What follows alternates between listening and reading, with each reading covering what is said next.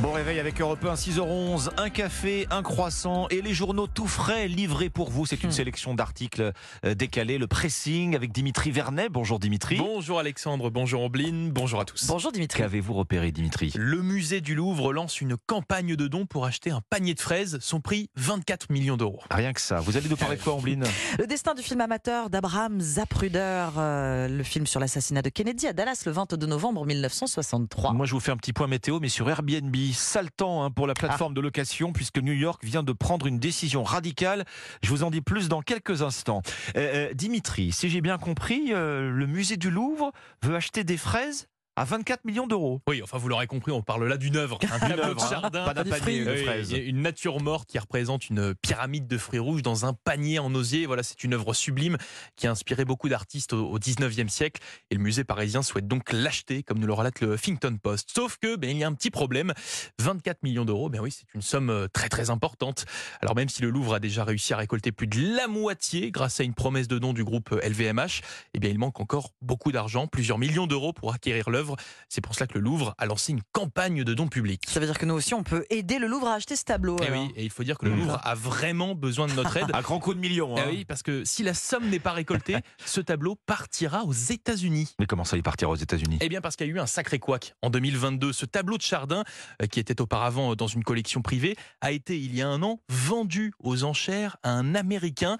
Le musée du Louvre s'est donc retrouvé un petit peu pris de court par manque de moyens. Donc un collectionneur privé. hein, Un collectionneur euh, privé. ouais. Euh, Le Louvre s'est s'est retrouvé pris de court et a donc décidé d'interpeller la ministre de la Culture ben, pour essayer de garder cette Mhm. œuvre. Résultat, ce tableau de Chardin, il a été classé trésor national, ce qui a empêché qu'il parte aux États-Unis.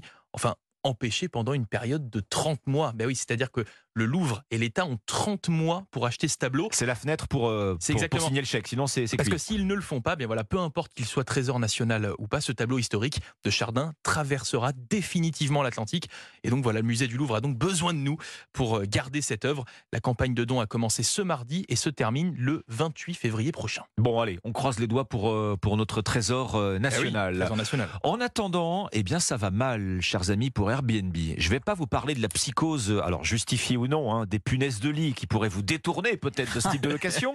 C'est pas du tout le sujet que je découvre ce matin dans le Figaro, qui nous montre ce qui est en train de se passer en ce moment à New York. New York vient de gagner un bras de fer juridique qui lui permet maintenant d'interdire toutes les locations touristiques en ville Mhm. de moins de 30 jours. Mais ça veut dire l'écrasante majorité des locations Airbnb. Bah donc. oui, je sais pas qui reste un mois à New York, c'est pas beaucoup de touristes, hein, certainement. Euh, alors ça commence à faire mal. Vous, pouvez aller faire le test hein, sur le site.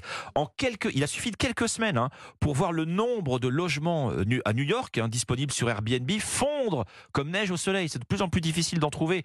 C'est gros hein, ce qui est en train de se passer. Il faut se souvenir quand même que New York, c'est ce qui a fait à l'origine le succès d'Airbnb. Ah oui. Il y a à peine plus Ah de oui, 10 ans.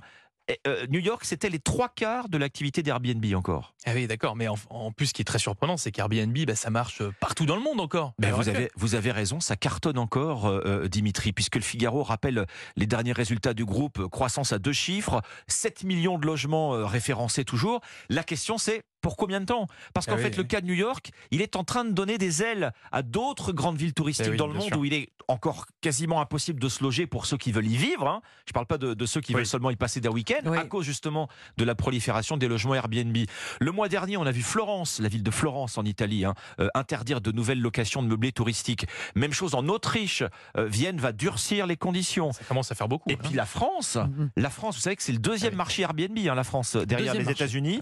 Euh, la fronde est en train de prendre aussi. On a des élus comme à Annecy, l'agglo d'Annecy, qui en appellent au soutien de l'État, parce que même chose, là, c'est bras de fer juridique pour accélérer justement l'encadrement euh, des locations Airbnb. Vous parliez de Florence, mais Venise, parfois un habitant de Venise dans un, dans un immeuble, dans Oui. un bâtiment, en fait, il est tout seul à vivre là. Il n'y a que des locations de vacances autour de lui. C'est-à-dire qu'il n'y a plus de vie de quartier, il n'y a que des touristes et que des locations. Donc, Le, le bruit des roulettes de valises sur les pavés, vous savez. hein, voilà, on est, sûr, on est- on entouré de, on est arriverait entouré de, de- de touristes de passage. ça. Euh, pourquoi pas, mais c'est une question de proportion, effectivement. C'est toujours le problème. Ombline, c'est à vous. Cela fera euh, 60 ans le 22 novembre prochain, l'assassinat de John Fitzgerald Kennedy à Dallas. Le magazine Society publie aujourd'hui tout un dossier absolument passionnant sur le film de 26 secondes capté par le vidéaste amateur Abraham Zapruder, présent dans le public ce jour-là. Sur sa pellicule de 8 mm, il a capturé les tirs dont celui qui a touché euh, JFK à la Ah oui. tête. Aujourd'hui, tous les téléphones portables seraient braqués vers la, vers la décapotable du président américain. C'était une autre époque. Mais qu'est-il arrivé à, à ce film? Ah ben, un destin hors du commun, Dimitri, comme vous pouvez l'imaginer. C'est d'abord un journaliste du Dallas Times Herald qui apprend dans la journée du 22 novembre l'existence de ce film amateur, sauf que la concurrence est déjà sur le coup.